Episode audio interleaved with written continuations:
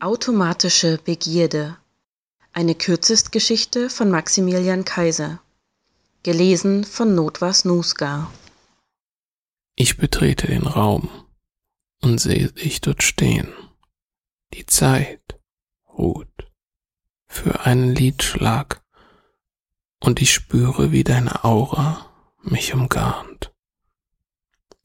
Sie schließt sich um mich und sofort nähere ich mich dir dein wunderbares Antlitz und deine graziöse Anmut betören mich und ziehen mich zu dir. Mein Geist ringt um Worte zur Beschreibung deiner Schönheit, doch er ist dir untertan und scheitert beim Versuch, sie gänzlich zu begreifen. Völlig überwältigt versuche ich mich zu besinnen und entschlossen auf dich zuzugehen. Die eindrucksvolle Pracht deines göttlich geformten Leibes fängt meinen Blick und lässt ihn nicht mehr los. Jetzt, in intimer Nähe, kitzelt mich dein heißer Atem, begrüßt mich dein frischer Wohlgeruch. Von nervöser Erregung gefesselt, zögere ich. Doch das Verlangen erstarkt, entflammt mein Temperament mit ungeahnter Lebhaftigkeit, zerschlägt jegliche Hemmung. Und du lässt es geschehen. Mit den Fingerspitzen streich ich über deine glatte, glänzende Haut und genieße jeden Millimeter davon. Zärtlich betaste ich deine perfekten Kurven und zittere in Erwartung, mich an deinen weichen, wärmenden Schoß zu schmiegen.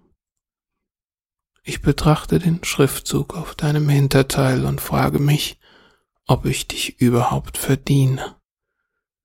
Aber das ist jetzt nicht mehr von Bedeutung. Du hast mich verführt und an dich gekettet.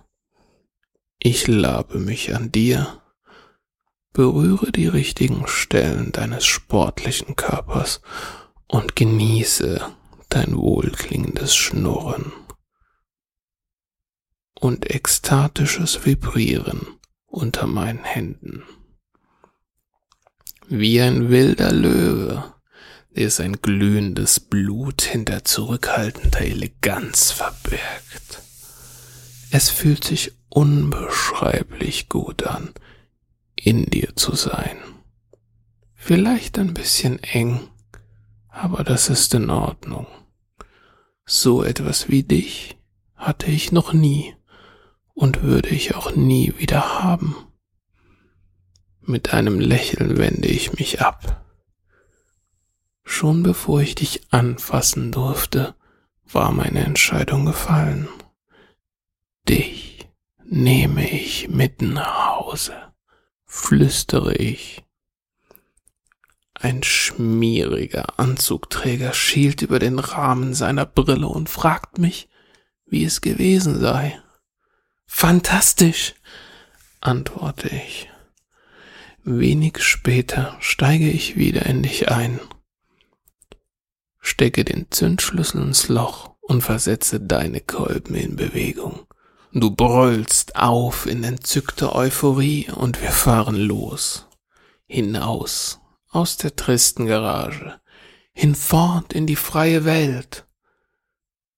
Für immer vereint.